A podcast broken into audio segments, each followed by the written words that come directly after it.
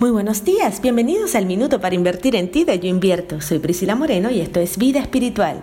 El tema de hoy son las emociones atrás del ego. ¿Alguna vez te has puesto a pensar en los sentimientos que se esconden atrás del ego?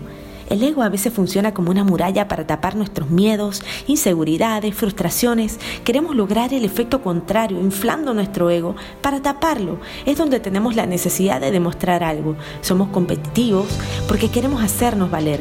Por otro lado, está el ego que se esconde atrás del sentimiento de víctima. Pensamos que somos desdichados, caemos en depresión, desánimo, sentimiento de ira y a veces hasta envidia por pensar que nadie sufre más que nosotros. Si comenzamos a trabajar en el amor propio, no habrá cabida para el ego, porque el que se ama se acepta y el que se acepta no tiene que llamar la atención ni engrandeciéndose ni desdichándose, simplemente brilla porque está feliz consigo mismo.